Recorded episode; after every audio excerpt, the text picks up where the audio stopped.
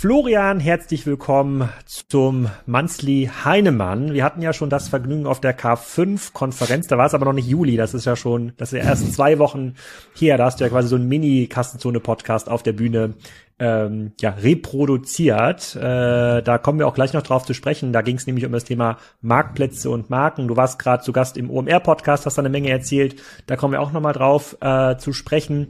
Und äh, heute gucken wir uns mal nicht genau Aktien an oder gucken uns Aktien nicht ganz genau an, sondern reden über so ein paar Makrotrends, weil uns bewegt natürlich, wohin geht die Reise mit den Startups in Deutschland, wohin geht die Reise mit ähm, Deutschland und was sollten wir eigentlich tun als ähm, aus Investorenperspektive, aus Gründerperspektive, aus Handelsperspektive. Ähm, mhm. Fangen wir vielleicht mal an mit einem Interview, was ich auch auf der K5 geführt habe, und zwar mit unserem Hauptsponsor äh, Taxdu. Da war der Roger Gutmann zu Gast. Äh, der saß mit mir im Camper. Das dürften jetzt alle Kassenzunhörer ungefähr äh, wissen, was, ähm, was Taxdu macht. Ich habe es damit nochmal deutlich besser verstanden. Und wir haben auch immer noch den Deal mit Taxdu, dass für diejenigen, die das spannend ist, also größere Online-Händler, die können das, die Produkte drei Monate kostenlos äh, nutzen mit Kassenzone 22 als Code. Ich stelle auch nochmal den Link in die, äh, in die Show Notes. Ähm, haben auch eine relativ geringe Take Rate, also man muss da keine Angst haben, dass die einem ganz viel Geld abnehmen, sondern so ein Händler im Bereich 5, 6 Millionen Euro Umsatz zahlt da wahrscheinlich nur einen dreistelligen Betrag pro Jahr für diese Dienstleistung, die die zur Verfügung mhm. stellen.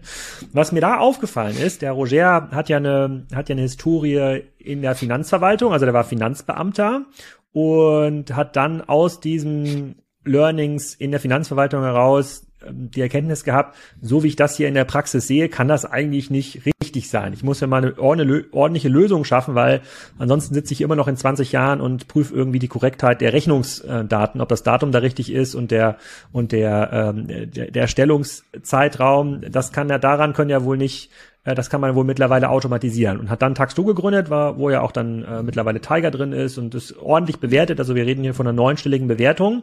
Jetzt kein kleines Business mehr. Deutschland erfolgreichster ehemaliger Finanzbeamter. Was bei mir die Frage aufwirft, ähm, siehst du so einen Pattern bei Startups, die zu euch kommen? Also es ist attraktiver, mit jemandem zu arbeiten, der äh, so hohes Industriewissen hat oder tiefes Industriewissen, dort auch ein Netzwerk und ein konkretes Industrieproblem löst? Oder ist es doch noch der ambitionierte, energiereiche Gründer von der WHU, der das bessere Ergebnis erzielt langfristig? Ja, also ich glaube, das ist, ist natürlich jetzt schwer, schwer zu sagen, ja. Äh, also ich glaube, wenn man jetzt in, in USA guckt, ist es ja schon so, dass der Durchschnittsgründer im Silicon Valley ist mittlerweile über 40. Ja, das ist ja schon mal eine, eine Ansage. Das sagt jetzt natürlich noch nichts über den Erfolg aus, nur nur weil das halt äh, jetzt mehr, der, im Schnitt so ist. Ähm, was wir schon sehen und ich glaube, das das gilt jetzt nicht nur für Project A, das ist glaube ich generell ein Trend, dass du zumindest mal produktlastigere Gründer hast, die auch häufig einen technischeren Hintergrund haben. Ne? Das, das ist schon so, also dass du weniger quasi den allgemeinen Businessgründer hast, der jetzt sich irgendwelche Bereiche erschließt, sondern mit den technischeren Themen, ne, wie jetzt was ich ESA Aerospace und, und, und Celonis und, und so weiter, dass du da schon zumindest mal Leute hast aus technischeren Studienrichtungen, das auf jeden Fall.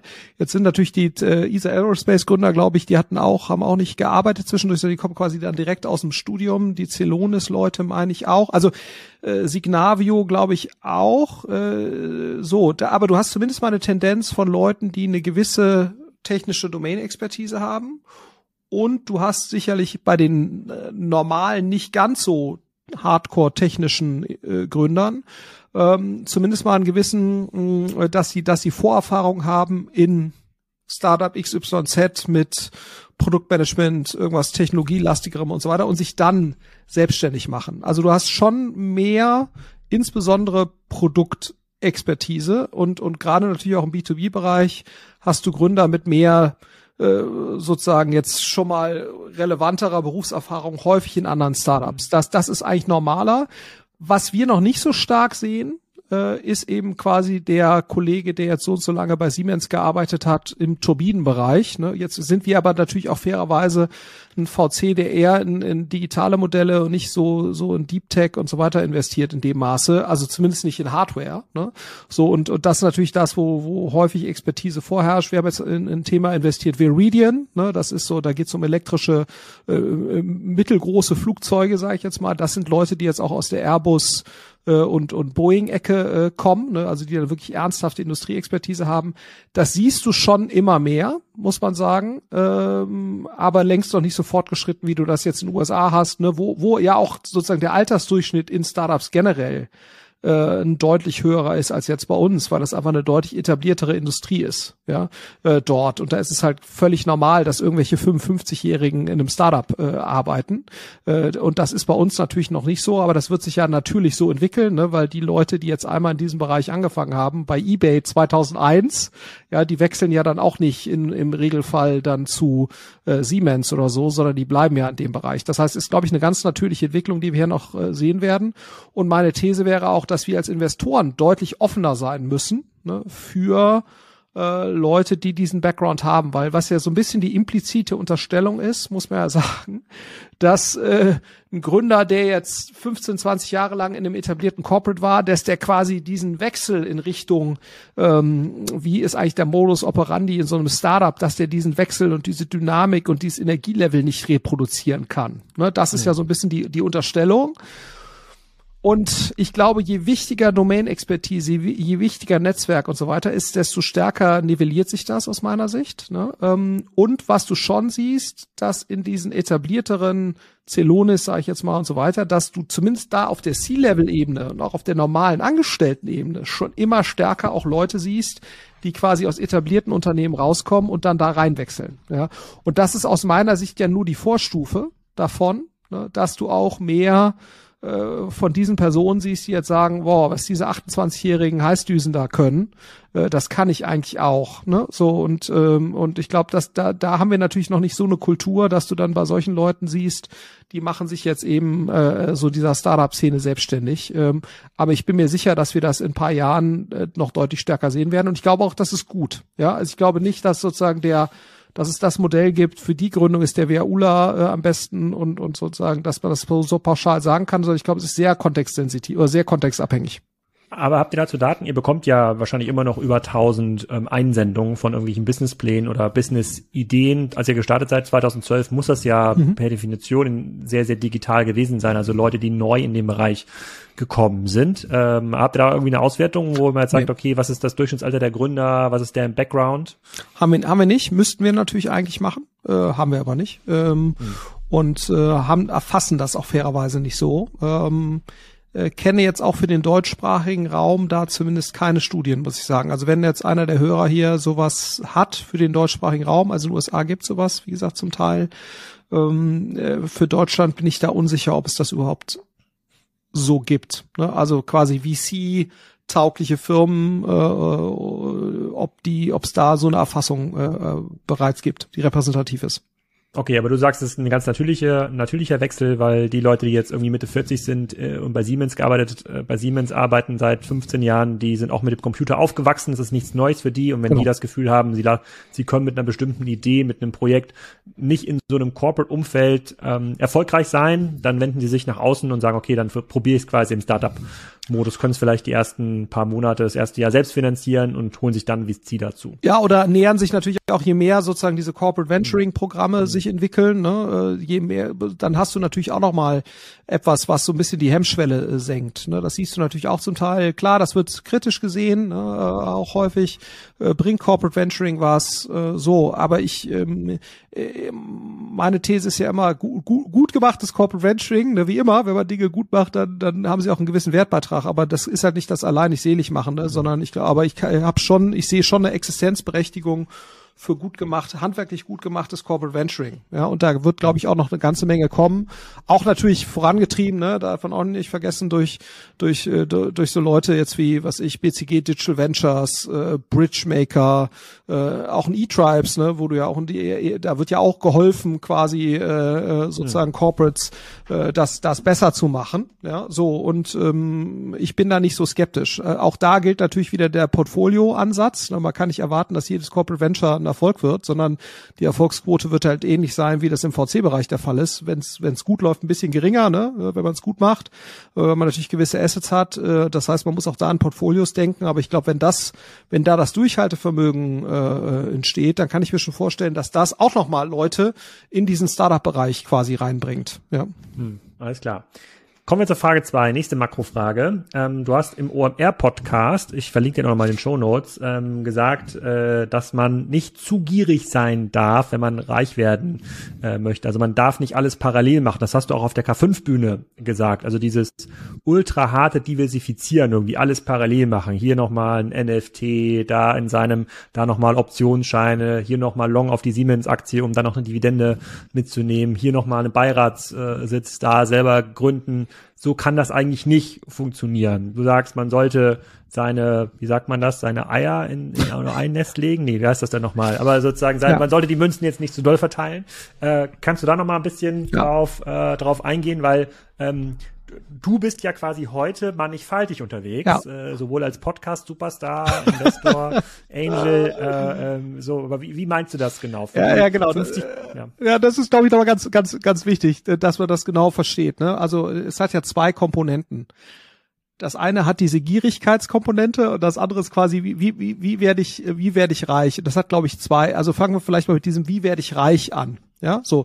Meine These bezog sich so ein bisschen darauf, dass ich gesagt habe, ähm, wenn ich 5000 Euro gespart habe, ne, dann ist das per se noch kein Vermögen, ja, was jetzt diversifizierungswürdig wäre, sondern äh, ne, das immer, äh, sondern die These war im Prinzip, äh, das galt jetzt aber natürlich auch nur für Leute, die den Anspruch haben, irgendwann mal reich zu werden. Ja, so ohne das jetzt zu werten, ob das gut, schlecht und so weiter. Das ist nochmal ganz wichtig. Ich bin der Letzte, der sagt, jeder Mensch muss reich werden. Das ist also, das äh, gehört nicht zu meinem, zu meinem Wertesystem. So, aber wenn das das Ziel ist, und das ist ja das Ziel von einigen, ja, und das ist auch völlig in Ordnung, dann äh, glaube ich, äh, wenn man dann hochdiversifiziert seine 5, 6, 7, 10.000, 20.000 Euro äh, spart, äh, äh, ganz toll äh, diversifiziert, dann ist das natürlich an sich äh, für die allermeisten auch keine schlechte Strategie. Aber wenn sozusagen dieser Anspruch ist, mal irgendwann relevant Geld zu verdienen, dann muss man vermutlich auch mal, wenn sich Opportunitäten ergeben,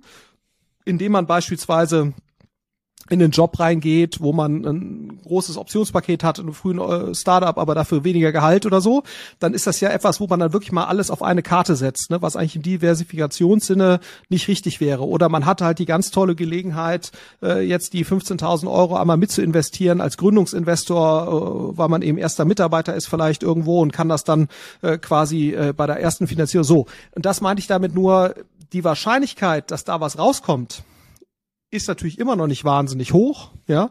Aber wenn man gut ausgebildet ist und, und, und jung ist und so weiter, hat man eben auch die Chance, dieses Geld doch mal wieder zurückzuverdienen. Ne? Und damit meine ich im Prinzip nur, man sollte halt nicht Diversifikation immer über alles stellen, weil ich glaube, wenn der Anspruch ist, irgendwann mal sehr wohlhabend zu werden, dann wird das nur gehen, wenn man halt gewisse Risiken und Konzentrationssituationen einsetzt, äh, eingeht. Das war der erste Punkt. Und der zweite Punkt war, ähm, was ich halt für mich festgestellt habe, wenn man dann einmal über ein gewisses Vermögen verfügt, ne, was dann auch wirklich diversifikationswürdig ist, irgendwas siebenstelliges, achtstelliges, so. Einige machen halt den Fehler und unterliegen auch der Hybris, dass sie sagen, ich war jetzt in einem ganz bestimmten Bereich total erfolgreich. Ne? Also was ich immer zum, so, so ein Beispiel dafür bin ich immer Herrn, Herrn Grupp, ja, Herr, Herr Grupp ist sicher ganz toll da drin, T-Shirts zu verkaufen, ne? so und macht das auch ganz toll, ähm, so und äußert sich auch und das brauchen wir, solche Leute brauchen wir auch. Aber es ist schon ganz lustig, dass jemand, der sehr gut da drin ist, T-Shirts zu verkaufen, ne? daraus die Deutungshoheit ableitet, sich zu volkswirtschaftlichen Fragen, Fragen der Verteidigungspolitik äh, und der Außenpolitik und was auch immer äh, äh, kompetent zu äußern. Ähm, und das Gleiche. Wobei man fairerweise sagen muss, ähm, diese Deutungshoheit nehmen sich auch Leute, die in keinem Lebensbereich das, das stimmt. Das macht's, das macht's nicht besser. Aber der gleichen Hybris unterliegen halt Leute häufig, die irgendwo äh, wirtschaftlich sehr erfolgreich sind, weil sie halt ganz toll, keine Ahnung, äh, wie Herr, Herr äh, Textu vorangetrieben haben, ohne dass ich jetzt äh, dem Kollegen da, ich, da, bei ihm wird das sicherlich nicht so sein. Aber die sagen halt, okay, ich bin jetzt in einem Startup-Bereich ganz gut oder ich bin ganz toll im Schraubenverkaufen und deswegen äh, verstehe ich auch Biogasanlagen, Solaranlagen in der Sahara und äh, und und, und kenne mich auch aus mit Waldinvestments in Skandinavien. Ne? Und äh, überall will ich eine Überrendite. Ne? Das heißt, also ich will eigentlich in jedem Bereich, wo ich aktiv bin, will ich Überrenditen erzielen, weil ich ja so ein schlauer Typ bin. So und äh, und ich glaube, das ist ein Fehler. Also was ich halt für mich selbst festgestellt habe, ich mein Ziel ist quasi nicht in jedem Bereich oder in jeder Assetklasse, wo ich aktiv bin, den Markt zu schlagen, sondern mein Anspruch ist halt quasi in diesem Bereich Venture, Startups und so weiter. Da hoffe ich halt schlauer zu sein als der Durchschnittsteilnehmer des Marktes. Ob das so ist, we will see, ja, so. Aber da will ich im Prinzip eine Überrendite erzielen. Und dann versuche ich Geld, was ich dort verdient habe aufgrund dieser Überrendite, zu überführen in andere Assetklassen aufgrund von, von Diversifikation. Und da ist dann aber nicht mein Anspruch, den Markt zu schlagen, sondern einfach nur mit dem Markt mitzuschwimmen. Das heißt also, ich erwarte jetzt nicht aus meinem Immobilieninvestment in Leipzig, erwarte ich jetzt keine Überrendite. Ne? Das kann sein, dass da auch was Tolles bei rauskommt, aber mein Anspruch wäre erstmal nur, mit dem Markt mitzuschwimmen. Ne? Oder das, was hier Pip Glöckner halt sagt, für die aller, allermeisten Aktieninvestoren ist die Strategie in den MSCI World oder von mir aus auch zwei, drei verschiedene ETFs, wenn man gewisse Schwerpunkte setzen will, mit verschiedenen Indizes mitzuschwimmen, ist wahrscheinlich die aller, allerbeste Strategie für die allermeisten äh, Investoren. Und das wäre auch mein Anspruch quasi in den öffentlichen äh, äh Bereich. Ne? Da wäre eben mein Anspruch nicht, da wäre ich sicherlich in der Lage, wenn ich jetzt 20, 30 Stunden die Woche in, in Einzelaktienanalyse im Tech-Bereich investieren würde, wäre ich vielleicht sogar in der Lage, ne, äh, in gewissen Situationen auch mal was Schönes zu finden. Äh, aber das will ich gar nicht, weil ich halt sage, ich investiere lieber 20, 30 Stunden mhm. zusätzlich äh, in, in die äh, Identifikation von guten Startup-Gelegenheiten oder denen, wo ich investiert bin, denen versuchen zu helfen. Das ist mehr ne, äh, sinnvoller. Ähm, und dann äh, mein Aktienanspruch ist halt nur, mit dem Markt mitzuschwimmen. Ne, so. Und das, ist, das wollte ich damit sagen. Äh, und ich glaube, das ist schlau, weil das schont die Nerven. Ne? Hast du Einzelaktien? Ja, also ich hatte das mal so ein bisschen, weil ich auch immer wieder äh, meinte, äh, besonders schlau zu sein und dann irgendwie gesehen habe, HubSpot entwickelt sich super hier bei irgendwelchen B2B-Portfoliofirmen oder Facebook nach dem IPO, als sie so geprügelt worden sind, da habe ich auch gesagt, boah, die entwickeln sich eigentlich als für uns jetzt als Werbeplattform, als Advertiser, hat das super funktioniert, so scheiße können die eigentlich gar nicht sein. Also wer sich erinnert, nach dem IPO ist Facebook erstmal hat sich ganz fürchterlich entwickelt.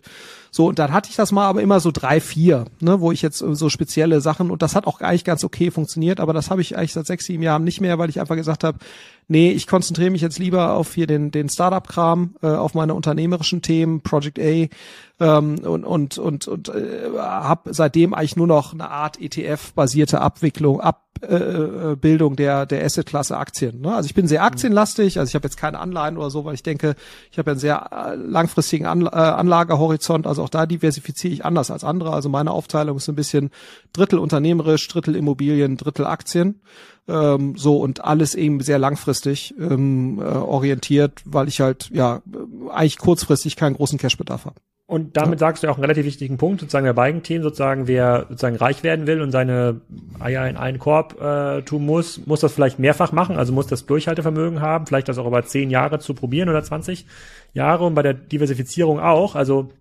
Vielleicht klickst du jetzt gerade den Markt als Startup-Investor, vielleicht in drei Jahren aber gerade nicht mehr, weil da gerade eine komische Phase äh, ist. Du musst da quasi, wenn du Warren Buffett der Startup-Szene werden willst, dann musst du auch die 50 Jahre mit mitbringen, um das nach, äh, um das nachzuweisen. Also schnell reich werden und schnell diversifizieren geht also nicht. Dazu empfehle ich auch nochmal die, das entsprechende, den entsprechenden Teil im OMR.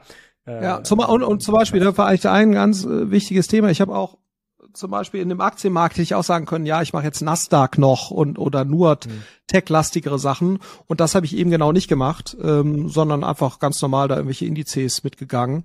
Äh, und das ist jetzt natürlich super. Ne? Also vor, äh, vor, äh, die letzten zwei, drei, vier Jahre hast du dich dann natürlich so ein bisschen geärgert, weil du dachtest, boah, jetzt äh, ich hätte das doch wissen müssen. Und Cathy Wood, äh, den Arc Fund, den hatte ich auch schon relativ früh gesehen und da war ich nicht dabei und so weiter so und habe das alles nicht gemacht und und das war natürlich im Nachhinein jetzt wahrscheinlich vernünftig. Ne? Oder du hast ja auch dann irgendwelche Leute, die halt sehr viel Krypto gemacht haben und und dann auch den Krypto-Teil zum Teil beliehen und dann noch mehr Krypto oder noch mehr Tech.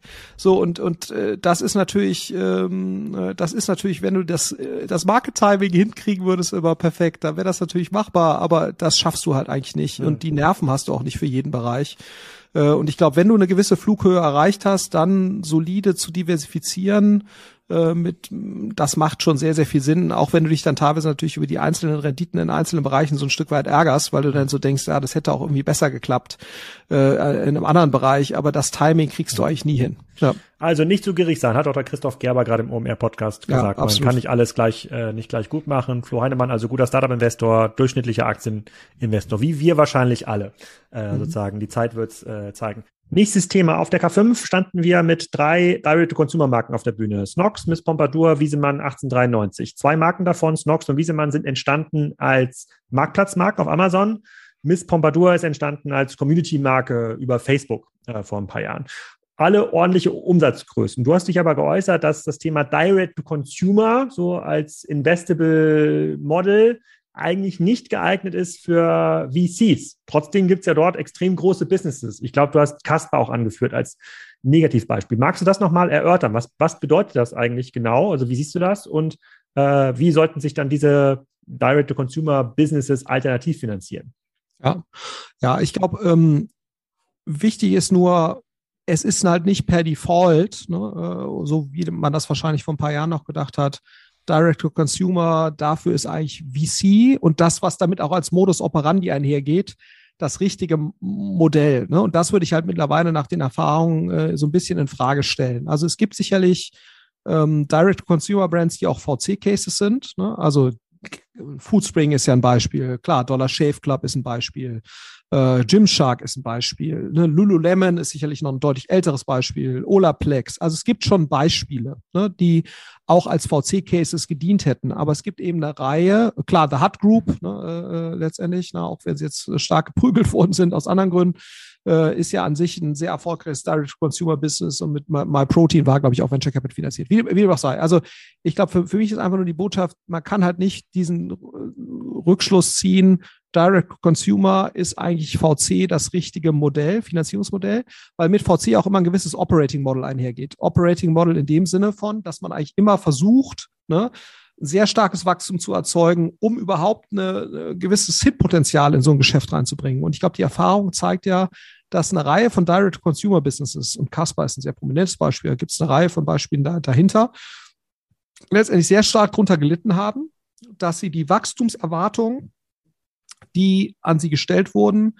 nicht mit einer mit einem sinnvollen Ratio von Marketing Investment zu Outcome letztendlich äh, erfüllen konnten, ne? weil in dem Moment, wenn du halt versucht hast über Marketing diese Brands zu stark zu zu skalieren, ist die Marketing-Effizienz sowas von in den Keller gegangen, dass das eigentlich letztendlich nicht funktioniert hat. So und äh, und selbst bei Geschäften, wo du eben sogar dann, wenn du eine ausreichende äh, Wiederholungskaufquote hattest und so weiter. So und ich glaube, dass das das was ich halt nur sage ist ähm, bevor man nicht wirklich einen guten Product Market Fit mit der Zielgruppe gefunden hat, bevor man nicht äh, sozusagen äh, auch sieht, es gibt eine ausreichende Lifetime Value, der entsteht, der auch eine breitere Kundenakquisition auch über verschiedene Kanäle, nicht nur über Influencer Marketing rechtfertigt ist vielleicht VC nicht das richtige, Oper äh, das richtige Operating- und Finanzierungsmodell dafür. Ne? Also klar, du siehst eine Reihe von guten Beispielen. Oceans Apart ist jetzt auch gerade nochmal als PE-Case äh, dann verkauft worden letztes Jahr mit einem sehr, sehr guten Timing.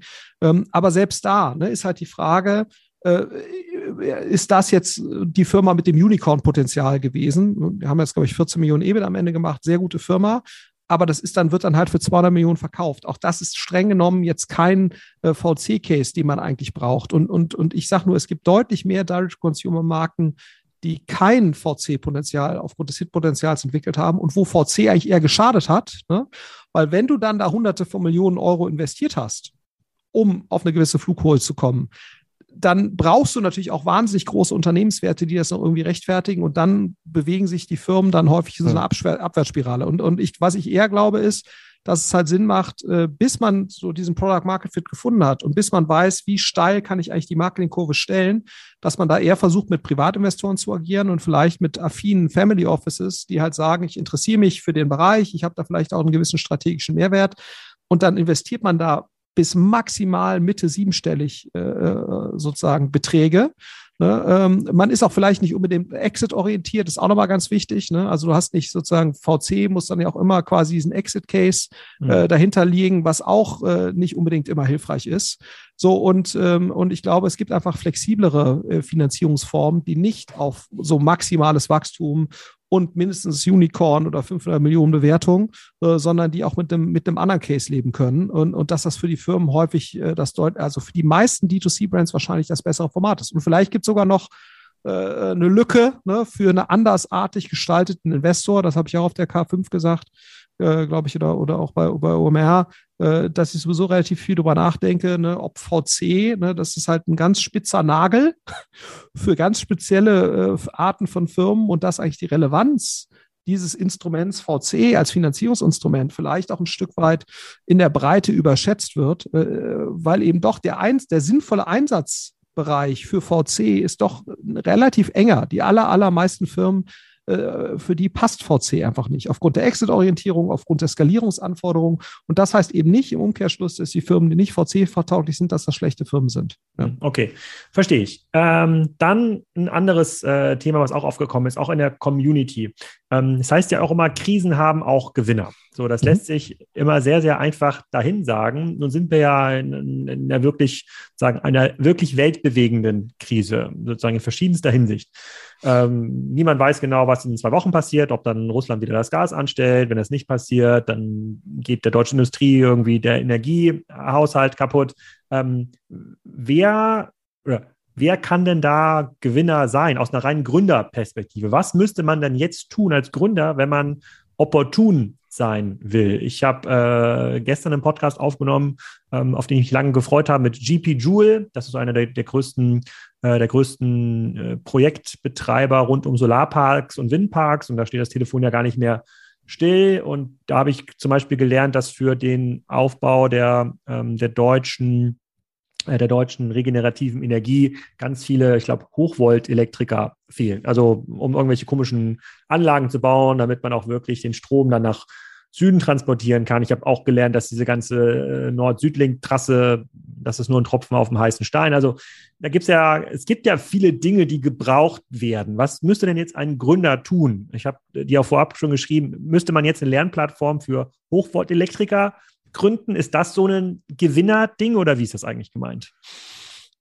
Ja, also ich glaube, es, es, gibt ja nicht nur eine, äh, einen Bereich, ne? aber ich glaube, alles rund um das Thema äh, günstige Energieerzeugung, ja, äh, günstige Energieübertragung, aber natürlich auch, wie du schon sagst, ne, wir müssten ja eigentlich auch, äh, glaube ich, ab 2024 oder so, sollen eigentlich nur noch Wärmepumpen eingebaut werden in, in Neubauten. Und das ist jetzt, glaube ich, schon so, da sind wir rein handwerkermäßig nach meinem Verständnis gar nicht in der Lage. Ne? Das heißt also, ich glaube, drüber nachzudenken, nicht nur, wie funktioniert Hardware neu, ne, was sind neue Energieerzeugungsgeschichten, äh, natürlich das ganze Thema äh, also ESG, Envi der, der Environmental-Bereich dort, ne, wie können wir Energie sparen, äh, wie können wir vielleicht auch energieeffizienter produzieren. Ne? Also sozusagen, das ist, ist natürlich äh, gefragt, aber auch sicherlich, was sind eigentlich vielleicht auch neue Modelle, um, um Handwerk neu zu denken? Also gibt es nicht Ansätze, um quasi den Installationsaufwand von beispielsweise Wärmepumpen deutlich, deutlich zu reduzieren und zu, zu disrupten. Und da muss man sicherlich äh, out of the box denken, ne, weil er hilft sicherlich nicht, so ein bisschen den Prozess, äh, den handwerklichen Prozess zu digitalisieren, sondern man muss ja irgendwie, äh, wir werden es sonst wahrscheinlich nicht schaffen. Und, und auch im Solarbereich ist es ja so, dass die Installationskapazitäten nach meinem Verständnis eines der größten Probleme sind, um, um da die Kapazität nach oben äh, zu fahren. Das heißt, Modelle, die das nochmal neu denken. Ne, da fehlt mir jetzt ehrlicherweise auch das Vorstellungsvermögen, was das genau sein kann. Ähm, aber äh, dort eben die Kapazität zu erhöhen, ne, im ganzen Produktionsbereich, ne, Fachkräftemangel wird ja weiterhin ein Riesenthema sein, äh, dort äh, Automatisierung voranzutreiben, um, um, um uns als Produktionsstandort auch erhalten zu können. Was, was glaube ich klar ist, äh, selbst wenn jetzt die, unsere russischen Freunde das Gas wieder andrehen äh, oder eben nicht Freunde, äh, ist ja völlig klar, ähm, dass energieintensive Industrien, Papier, BSF, also ganze chemische Bereiche und so weiter, die werden sich dreimal überlegen, ne, ob sie in einem Land wie Deutschland äh, nochmal Neuinvestitionen tätigen werden ne, ähm, in energieintensive Produktionsprozesse, äh, klar, man kann sozusagen irgendwelche Cracker und so nicht innerhalb von einem, zwei Wochen irgendwo anders hin versetzen, aber die Neuinvestitionen, die da anstehen, äh, ist schon die Frage, äh, ob die hier in Deutschland stattfinden werden. Und ich glaube, alles, was dazu beitragen kann, uns als Produktionsstandort erhaltenswert zu machen, da haben wir jetzt einen riesen, eine riesen Aufgabe. Ne? aber sicherlich auch, und das darf man auch nicht, eine, eine Komponente muss sicherlich auch sein, äh, alternative Modelle der, der deutschen Wirtschaft äh, oder der europäischen Wirtschaft jenseits von Produktion äh, attraktiver und relevanter zu machen, weil ich glaube, es ist völlig klar, das Operating Model, was wir, was wir hatten, ähm, auch Export von Maschinen in Richtung China und so weiter, äh, äh auch das wird ja schwieriger werden. Völlig unabhängig davon, ob man sich da jetzt, ob es zu einem, zu einem äh, doch noch zu einem Frieden in der Ukraine kommen wird. Ich glaube, dass die, dass die Beziehung zwischen USA und China auf Jahre äh, sich nicht mehr äh, sozusagen äh, zu dem zurückkehrt, dass wir nicht mehr diese verteilte Wirtschaft haben werden, wie wir sie heute haben, in dem ja. Maße, das ist, glaube ich, völlig klar. Also insofern, und ich glaube, alle, mhm. die dazu beitragen können, sind da, tragen da, glaube ich, einen ganz wesentlichen, können da, können da ganz wesentlich zu beitragen. Ähm, und ähm, ja, also das äh, und das Thema Klimawandel äh, ist ja dann sozusagen da mit, äh, mit adressiert, ne, wenn es rund um das Thema äh, Energie, äh, effi effi Energie äh, effiziente Energieerzeugung, das wird nur wahrscheinlich mit erneuerbaren Energien gehen oder vielleicht auch mit irgendwelchen neuen Fusionsreaktoren oder an was an Themen, an denen da jetzt eben gerade auch äh, versucht wird zu arbeiten. Ich glaube, jeder, der da äh, Know-how hat, äh, sollte, ja. sollte das versuchen. Ja, aber ich habe mich gestern gelernt, äh, sozusagen, es gibt schon genug Energie. Wahrscheinlich wird BASF das nächste Werk Schleswig-Holstein ansiedeln, weil man kriegt den Strom nicht nach Süden, also keine Chance, äh, mhm. sozusagen den nach Süden zu bekommen, wenn er hier ähm, entsteht. Nur, in, nur aber es wäre schön, wenn es zumindest mal Schleswig-Holstein ist und nicht. Äh, genau, genau, das, das wäre ganz schön. Hier gibt es auch genug Wasser, was kann man noch entsalzen. Äh, da habe ich auch noch einen Fun-Fact für dich. Das ist ja immer eine Diskussion, äh, gibt es eigentlich genug Fläche in Deutschland, die man mit Solar überdecken kann oder wo man Windkraftanlagen ähm, hinstellt? Und man bräuchte, um den kompletten ähm, Primärenergiebedarf äh, in Deutschland zu decken. Ungefähr sieben Prozent der kompletten Fläche muss überdeckt sein mit Solarzellen. Das mhm. klingt ja erstmal relativ, ähm, klingt ja erstmal relativ ähm, viel. Und ähm, heute kommt ja aus dem Stromnetz nur 20 Prozent unseres Energiebedarfs. Der Rest kommt ja aus Kohle, Öl mhm. und Gas. Ähm, und äh, da habe ich gelernt, das hat meine Uwe gestern erzählt von GP Joule. Ähm, wir haben ungefähr 2,6 Millionen Hektar Anbaufläche in Deutschland, ähm, die für die für Rohstoffe angebaut werden, ähm, äh, aus denen zum Beispiel dann äh, Öl äh, für, ähm, für unser Benzin gewonnen wird, also quasi dieser Biozusatz, um dieses NCI-10-Benzin äh, zu generieren. Und diese 2,6 Millionen Hektar, auf denen das angebaut wird, also sehr ineffizienter Anbau, um dann quasi Verbrennungsmaterial zu produzieren, das sind genau sieben Prozent der, der okay. Fläche. Ist genug Fläche, ist genug Fläche da. Also der Podcast kommt in vier Wochen. Also da habe ich, da hab ich, allein in dem Gespräch sind mir schon 50 Sachen eingefallen, die man jetzt äh, machen, äh, machen könnte. Also es gibt auf jeden Fall, wenn man sich äh, agil genug aufstellt, äh, dann kann man jetzt auch mal starten mit einer Meta-Plattform, die die besten YouTube-Videos ähm, aussucht, äh, wie man so eine Wärmepumpe selber installiert, weil ist echt nicht so schwer. Also es, äh, jemand, der ein Loch durch die Wand bohren äh, kann und äh, weiß, wie man Strom ausschaltet, der dürfte das, ähm, der dürfte das hin, ähm, ähm, hinbekommen. Oh, anderer Fun Fact, gelernt auf der K5-Konferenz, die ähm, Eigentümer des Estrell-Hotels, wo die K5-Konferenz äh, stattgefunden hat, ähm, die sind vermögend geworden, weil der Opa oder so, das ist der Erfinder der Kernbohrung. sagen. Das, das, sind die Löcher, die man braucht, äh, damit die Rohre für die Wärmepumpe ins Haus kommen und wieder raus. Ähm, hm. Tatsächlich. Ja, konnte man aber nicht patentieren, äh, hat also nur fürs Estrell gereicht. So, äh, nächste Frage, bevor wir zu weit abweichen. Ähm, wenn du heute etwas gründen müsstest, äh, wenn du jetzt quasi nochmal komplett frei bist, sozusagen in deiner, in deiner, in deiner wilden Zeit, ähm, was, was wäre das? Welcher Branche wäre das angesiedelt? Ja, also ich glaube, wenn ich jetzt technischen Sachverstand hätte, den ich jetzt leider nicht in dem Maße habe, dann wäre es genau einer der Bereiche, was du gerade, was wir gerade mhm. beschrieben haben. Ne? Also ich glaube, äh, da würde ich genau an diesen, an diesen Themen arbeiten. Ähm, äh, mit meinem gegebenen äh, äh, Sachverstand äh, wäre es wahrscheinlich eher etwas, was, äh, wo ich immer noch riesen Nachholbedarf sehe. Und ich meine, das, das seht ihr auch mit E-Tribes und so weiter, ist halt der ganze Bereich digitale Trans also alles, was bei der digitalen Transformation von bestehenden Geschäften hilft. Ja, das ist immer bei weitem noch nicht abgeschlossen.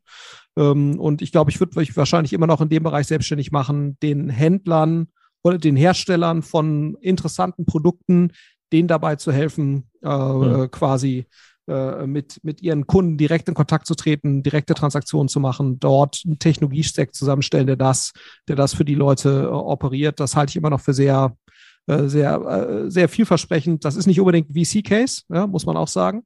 Ähm, aber ich glaube, da hast du äh, auf, auf Jahr, Jahrzehnte äh, einen ausreichenden äh, Wirkungskreis, um sehr, ein sehr attraktives Geschäft aufzubauen. Ja. Okay, dann eine Frage, auch makroökonomisch getrieben, die kommt hin und wieder mal im Doppelgänger-Podcast äh, vor. Wenn du jetzt eine Million äh, geerbt hast und das musst du jetzt nicht selber anlegen in dein eigenes Haus und dein Aktienportfolio sieht auch gut aus, wie, wie würdest du das jetzt verteilen, wenn du möglichst viel davon in den nächsten 20 Jahren zurück bekommen möchtest. Noch ein Haus kaufen, lieber einen Aktienmarkt, äh, lieber einen Optionsschein äh, auf die Fintech-Branche?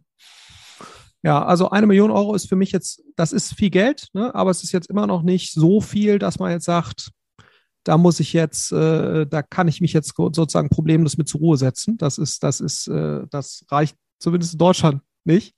Ähm, das heißt, äh, was ich wahrscheinlich, also sprich, da muss man schon noch ernsthaften Vermögensaufbau betreiben mhm. mit, mit, dem, mit dem Geld, äh, wenn man sozusagen jetzt äh, keinen Rentenfluss hat. Das heißt, ich würde schon versuchen, dort versuchen eben eine, eine Überrendite zu erzielen und dann würde ich das wahrscheinlich heftig, heftig anlegen in, in äh, einen breit diversifizierten äh, äh, Private Equity Fund äh, und ein, äh, also ein Dachfonds und einen äh, breit diversifizierenden äh, global anlegenden Venture Fund. Wahrscheinlich 50-50, wenn ich auf das Geld nicht angewiesen wäre. Ja, und ähm, und äh, dann ist das Geld äh, zehn Jahre weg. Mm, und äh, genau, also das ist eigentlich sozusagen das, äh, wo ich immer noch sehe, und das sieht man ja auch in den, sag mal, Endowment-Fonds von irgendwelchen größeren US-Unis oder viele auch US-Institutionals, die ja äh, äh, Pension Funds, die ihr Geld da anlegen, die haben häufig eine Private Equity Quote, wo dann VC ein Unterbereich ist von um die 30 Prozent, ähm, äh, weil sie dort eben Überrendite sehen. Und, und ich sehe weiterhin in, in den beiden Bereichen, wenn man eine mittelfristige bis langfristige Perspektive hat,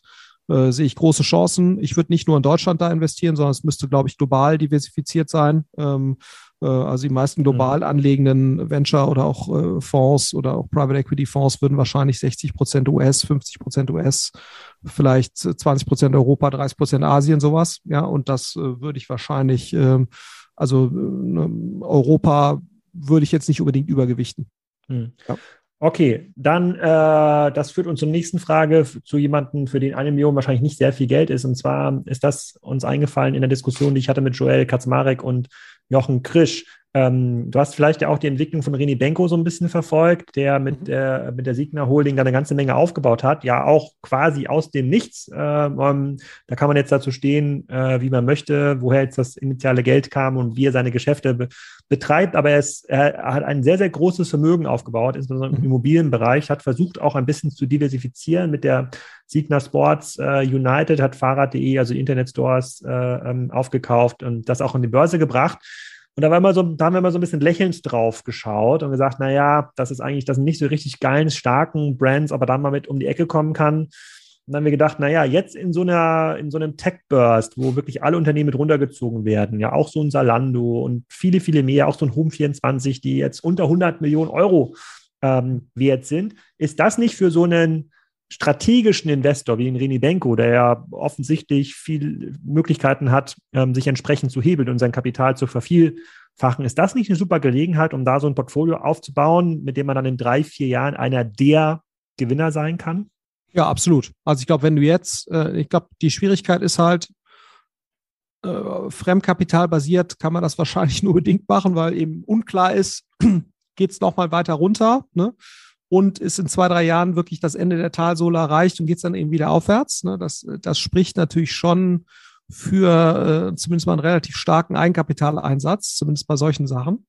Ähm, aber ich glaube, wenn man in der Lage ist, eine Menge Eigenkapital zu aktivieren, ne, und das hat René Benko ja sowohl auf der Eigen- als auch Fremdkapitalseite in den letzten Jahrzehnten gezeigt, und wie, oder letzten Jahrzehnt insbesondere, ich kann jetzt auch nicht großartig was zu den Geschäftspraktiken, kenne ich mich einfach zu wenig aus, ne? aber das, was ich jetzt da gesehen habe von ihm, ähm, also ich glaube, wenn, wenn er in der Lage ist, auch in diesen schwierigen Zeiten Kapital zu aktivieren, äh, halte ich das für total schlau. Na, weil, wie du schon sagtest, ähm, es sind eine Reihe von sehr guten Firmen, die operativ sehr gut aufgestellt sind, 70, 80 Prozent äh, runter. Ne, das äh, kommt auch im Private-Markt immer stärker an. Mhm. Äh, so, die haben Probleme. Das heißt also, wenn man jetzt gute Nerven hat und Kapitalzugang und eine mittelfristige Perspektive, das ist, glaube ich, ganz wichtig, äh, dann ist jetzt die Zeit. Ja, so, also äh, absolut. Äh, man muss halt dann eben aushalten, dass es vielleicht auch noch mal ein bisschen runtergeht und dann, äh, dass dann vielleicht die, wenn die Rezession dann wirklich kommt, äh, sozusagen, dass dann auch das Konsumentenspending natürlich in den Businesses runtergeht und so weiter. Vielleicht braucht man eben auch eine gewisse Diversifikation außerhalb von Europa, ne? dass man nicht nur am europäischen Konsumenten hängt, sondern auch, wenn nicht, wenn die USA schneller aus der Rezession kommen, dass man dann da eben auch mit dabei ist. Nach meinem Verständnis äh, äh, ne, gibt es aber auch gerade im Fahrradbereich und im Sportbereich eine Reihe von interessanten Assets auch dort. Insofern, ich halte das für total valide und wir hatten ja letztes Mal schon diskutiert, äh, mich würde auch nicht wundern, wenn jetzt die Private Equities um die Ecke kommen äh, und man noch mehr Taking Private sieht à la 2 Plus, ne, wo man ja auch eine gewisse Unterbewertung letztes Jahr schon gesehen hat, äh, äh aus, aus Helmut Friedman EQT-Sicht, was letztes Jahr aus heutiger Sicht natürlich eine verwegene These war. Ne? Aber wenn, wenn damals schon eine, eine undermanaged äh, Situation konstatiert wurde bei 2 Plus, dann hast du jetzt natürlich eine Reihe von fundamental massiv unterbewerteten Assets. Man muss natürlich immer gucken, kommt man an die Assets dran? Ne? Das ist natürlich jetzt äh, an der Börse auch nicht immer ganz so einfach, ähm, äh, weil du halt verschiedene Shareholder hast und, und äh, Gruppen und so weiter. Aber ich, mich würde nicht wundern, wenn im Hintergrund schon eine Reihe von Private Equity Unternehmen sich da sehr genau anschauen, vielleicht auch schon mit den ersten Aktionärsgruppen sprechen äh, von, von solchen Assets und, und die übernehmen werden. Das ist aus meiner Sicht eine Riesenchance. Mhm, okay, also auch eine Chance für Rene Becker. Mal schauen, was er aus diesem, ähm, aus diesem Markt, äh, aus diesem Markt äh, äh macht. Dann ein anderer Markt, den es noch, ähm, äh, den es gerade sehr, sehr, sehr hart getroffen hat. Das war jetzt in den letzten beiden Wochen öfter mal in der Presse. Das ist ähm, Klarna. Ähm, Klarna hat ja äh, fast 40 Milliarden Euro an Wert, Wert verloren. Ähm, nun gibt es da so einen, äh, quasi zwei Deutungsmöglichkeiten. Die haben gerade eine Finanzierungsrunde announced, 800 Millionen zu einer 6,8 Milliarden Bewertung. Die waren mal mit 46 Milliarden knapp äh, bewertet. Nun könnte man sagen, naja, ist immer noch ein Riesenunternehmen, so 7 Milliarden äh, Unternehmen, gerade 800 Millionen frisches Cash, mega. Pech für die Investoren der letzten zwei Runden, die da groß reingegangen sind. Ähm, ich, ich, ich, weiß jetzt gar nicht, ich glaube, es war wieder der, war es nicht wieder der, der Fonds von äh, Hiroshi-san, der da quasi zuletzt ähm, drin war? Der, der, der, schon, ja. mhm. genau, der auch bei WeWork drin war. Es sieht quasi in den Zahlen so ein bisschen aus wie WeWork. Ja, also äh, moderates Wachstum, relativ hohe Burn. Aber eigentlich ist jetzt äh, in diesem Fintech-Markt immer noch genug Platz für Innovation. Ähm, wie, wie, siehst du das? Ist das quasi eher so eine Blasenbetrachtung, dass es ein Misserfolg ist, weil die Runde, weil die so abgewertet wurden, oder ist es äh, in Wahrheit ein Erfolg?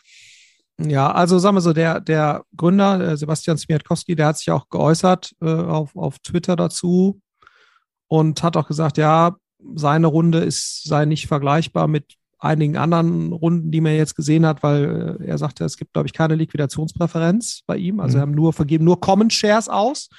Das weiß ich jetzt nicht, ob das stimmt, aber ich vermute, dass das stimmt, sonst würde er das nicht schreiben. Und dass einige der Runden, die jetzt zustande gekommen sind, eben durch eine Strukturierung zustande gekommen sind. Also indem halt höhere Liquidationspräferenzen, Preferred Returns oder sowas gewährt wurden. Das sei bei ihm nicht der Fall. Müssen wir jetzt so zur Kenntnis nehmen, wenn das stimmt. Relativiert das natürlich in der Tat die Bewertung etwas. Ne? So. Nichtsdestotrotz ist es natürlich gerade für die Leute, die jetzt in den letzten Runden investiert haben, brauchen wir nicht drum herum zu reden, ist das, ist das natürlich trotzdem sehr, sehr unschön. Ne? Und natürlich auch für die Leute, die jetzt irgendwelche ähm, Stock Options bekommen haben, äh, die mit irgendwelchen Strike-Preisen versehen sind, äh, die sich in der Regel ja an den letzten Bewertungen orientieren, ist das sehr, sehr unschön. Ne? Also das ist, glaube ich, darf man nicht, nicht vergessen. Ähm, äh, was ja Klarna versucht in den USA, ist ja nochmal deutlich stärker in die Endkonsumentenwahrnehmung reinzukommen. Ne? Also eher so eine Art Super-App, die sich quasi nicht nur als Dienstleister für, für bestehende Shops versteht, mhm. sondern ja auch sozusagen mehr so als so eine Art Uber-App. Also nicht im, im, im Sinne von Uber, sondern eher im Sinne von äh, sozusagen, wir sind das erste Interface zum Konsumenten bei einigen Shopping-Prozessen. Ähm, und, und wir empfehlen dann quasi den Kunden, wo sie einkaufen sollten. Aber die erste Anlaufstation ist so ein bisschen klarer. Ja? Und das ist natürlich schon ein ziemlich verwegener groß gedachter Pitch, ne, wo natürlich schon die Frage ist, hat Klarna die Machtposition, um das durchzusetzen? Ne? Und das ist natürlich auch ein Großteil des, des Investitionsbedarfs, äh, der, der sich daraus erklärt, dass man eben versucht, auch endkonsumentenseitig eine stärkere Position zu haben, ne? weil die These, äh, deren These ist ja so ein bisschen, die dahinter steht, wenn du jetzt ein reiner Payment-Anbieter bist, dann wirst du halt eventuell commoditized, ne? weil andere Leute das auch anbieten können. Dann sinkt deine Marge, dann bist du natürlich weniger wertvoll. Ne? Das ist ja so die Logik, die sich dahinter verbirgt, zu sagen, und dem entgehen wir, indem wir selbst Endkonsumentenmarke werden. Und da ist natürlich die Frage, hat Klarna so eine starke Value Proposition auf der Endkonsumentenseite, um sich dann da wirklich durchzusetzen. Ne? Ähm, und das ist eben noch offen, muss man sagen. Ja, ob das, ob das wirklich so sein wird. Weil an sich der Buy Now Pay Later Bereich, äh, der hat natürlich enorm gewonnen äh, in den letzten paar Jahren äh, auf, der, auf der Konsumentenseite, aber natürlich auch nicht unkritisch gesehen von, von einigen Leuten, ja auch zu Recht, weil natürlich schon die These dahinter ist, ist sozusagen Buy Now, Pay Later, ist das das neue Credit Card äh, Debt, ne? äh, wo halt äh, Leute in den USA, aber natürlich auch in anderen Jurisdiktionen sich, sich Dinge leisten, die sie sich eigentlich nicht leisten können, ne? ähm, äh, was dann letztendlich zu einer äh, Shopping-induzierten Verschuldung der, des Endkonsumenten führt. Ne? So, das heißt also auch ethisch kann man sich jetzt drüber streiten, wie, wie äh, sozusagen äh, begrüßenswert die, diese Entwicklung war. Ne? So, und deswegen, also ich bin, bin mal gespannt, äh, wie sie sich da rausbewegen werden, auch ob sie sozusagen diese endkundenorientierte Strategie in den USA wirklich durchhalten werden. Mhm. Ähm, ja, an sich ist bei Now Pay Later natürlich schon ein starker Bereich gewesen jetzt die letzten Jahre, aber klar, man hat es ja bei allen gesehen, auch äh, bei Square äh, mit, mit Afterpay, äh, die zusammengegangen sind und so. Also die, die, ähm, ähm die Spieler, die es da in den USA äh, gibt, haben alle enorm verloren. Ne? Äh, und da ist natürlich schon die Frage, ob, äh, ob inwieweit die sich erholen werden, weil natürlich, wenn du es nicht schaffst, diese endkonsumentenorientierte äh, Marke aufzubauen, dann fehlt es dir schon so ein Stück weit an Differenzierung. Ähm, also insofern ist das, glaube ich, nicht ganz so leichter, ganz so leichter Pitch. Also ja. vielleicht sind die ähm, knapp sieben Milliarden Dollar, die es gerade bewertet wird, äh, eine näher dran an der Wahrheit als die 46 vorher, äh, ja. vorher waren. Dann habe ich noch eine letzte Frage aus der Community. Was wir immer gerade jetzt hören mit äh, sozusagen im, im Zuge des Ukraine-Kriegs, mit unserer Abhängigkeit vom ähm, russischen ähm, Gas, mit der Inflation, ist, dass der Standort Deutschland und Europa äh, in Zukunft einfach nicht mehr so lebenswert oder attraktiv ist. Ja, es wird jetzt gerade auch ähm, in den verschiedenen sozialen Netzen geteilt, dass wir kein einziges deutsches Unternehmen mehr haben oder den Top 100 wertvollste ähm, Unternehmen. SAP ist nicht mehr dabei. Äh, Linde ist ja mittlerweile ausgewandert.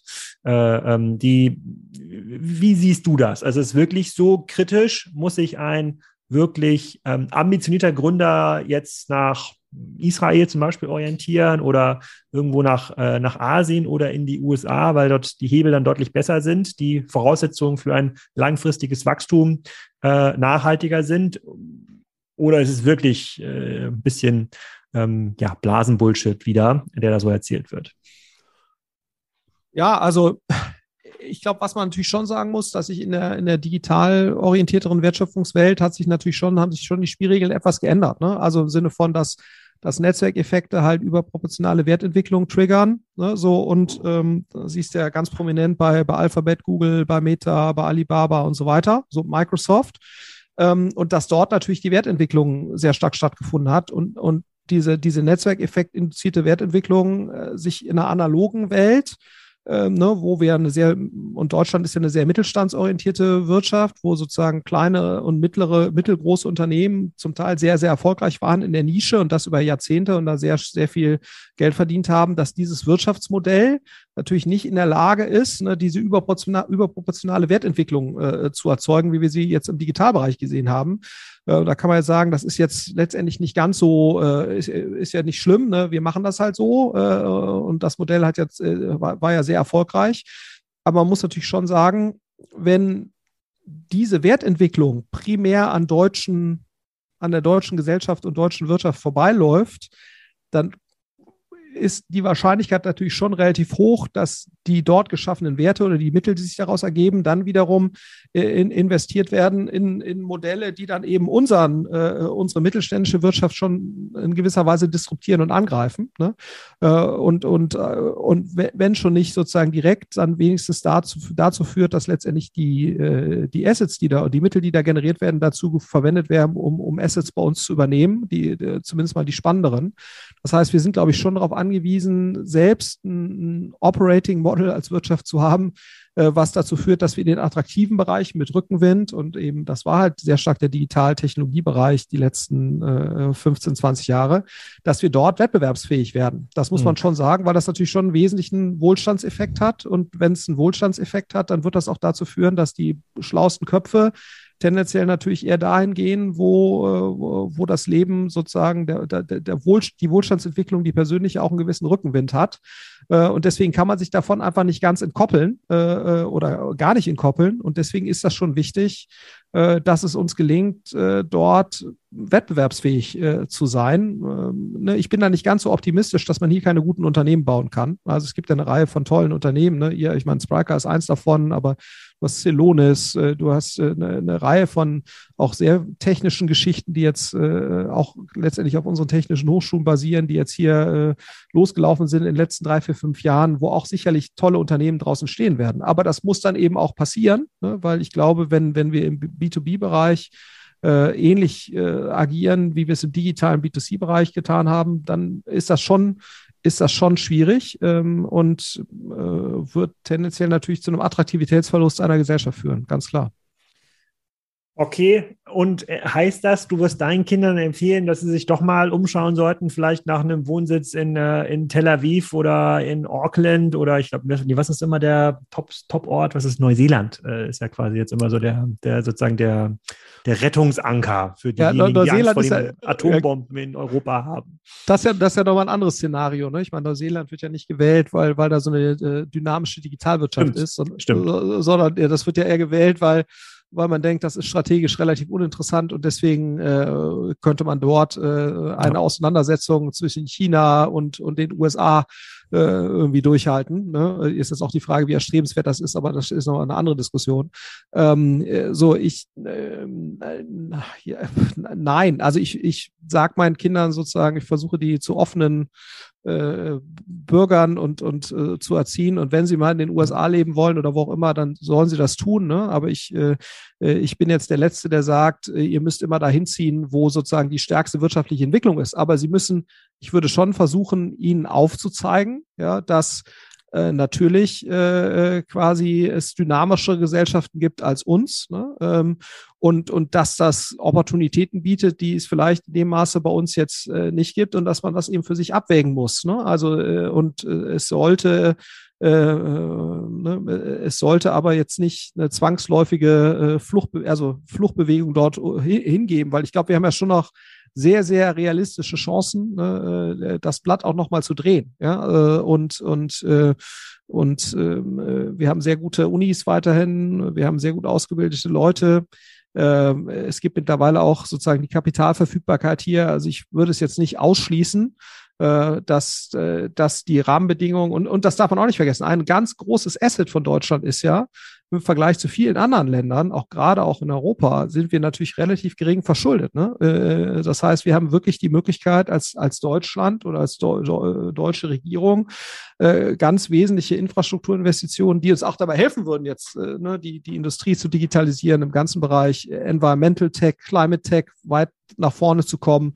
Ähm, wir haben die Möglichkeiten, das sehr stark zu fördern. Ne? Wir müssen das natürlich dann auch nur äh, tun. Ja. Äh, und, und da bin ich mal gespannt, ob das, das passieren wird. Ne? Also ob man sozusagen als Regierung sozusagen sich dazu durchringen kann, sagen kann, wir nutzen unsere finanziellen Spielräume, die wir im Vergleich zu vielen anderen haben, äh, um, um diesen Wandel äh, zu beschleunigen und zu supporten. Das stimmt. Und da haben wir uns ja quasi nicht so hervorgetan in den richtigen Entscheidungen im letzten Jahr mit, mit den Regierungen. Ich glaube, Kohl hat den Digitalwandel unterbunden mit dem Breitbandausbau, Altmaier hat den äh, erneuerbaren Ausbau ähm, unterbunden mit dem EGG-Gesetz, äh, was in der Frage Sylt versus Seattle deutlich gerade den Ausschlag Richtung Seattle gibt. Aber ja. mal schauen, mal schauen, mal schauen. ob wir da wieder, ob wir es zurück äh, sozusagen, ob dann äh, ähm, äh, Annalena und der Robert das vielleicht wieder gerade rücken können. Ja, also ich glaube, ähm, jetzt große Weichenstellungen zu tätigen, ne? Äh, äh jetzt ist ja. die Zeit. Jetzt ist die Zeit. Ja, aber wir wollen nicht zu so sehr ins Politische abrutschen. Äh, sagen, dann sonst, haben wir, sonst haben wir noch das Wolfgang-Problem. Ja, das nee, genau. da, da, da, doch, da, da bin ich auch so unzufrieden. Ja. Aber da, ich glaube, da hat mein, mein Schwiegervater immer gesagt, sozusagen, wer unzufrieden ist, muss vorauslaufen. Zetern bringt gar nichts, da muss man selber ändern an der Basis. Und ich glaube, das ist auch, ähm, das ist auch richtig. So, heute mal eine Ausgabe nur mit so ein paar Makro-Fragen. Nächstes Mal schauen wir uns wieder auch ein paar Aktienwerte ähm, ganz genau an. Äh, mal schauen, wie dann die Lage ist, ob das Gas dann wieder fließt. Das ist ja dann quasi Mitte August. Äh, äh, ähm, dann ist es so oder so spannend, wenn wir, wenn wir nächste Folge ähm, aufnehmen. Vielen Dank, Florian. Vielen Dank für deine Zeit. Vielen Dank für deine sehr offenen Antworten mal wieder. Ja, das Neuseeland-Ticket ist schon gebucht. Ja, nein, kleiner Scherz. Ist nicht gebucht. Ja.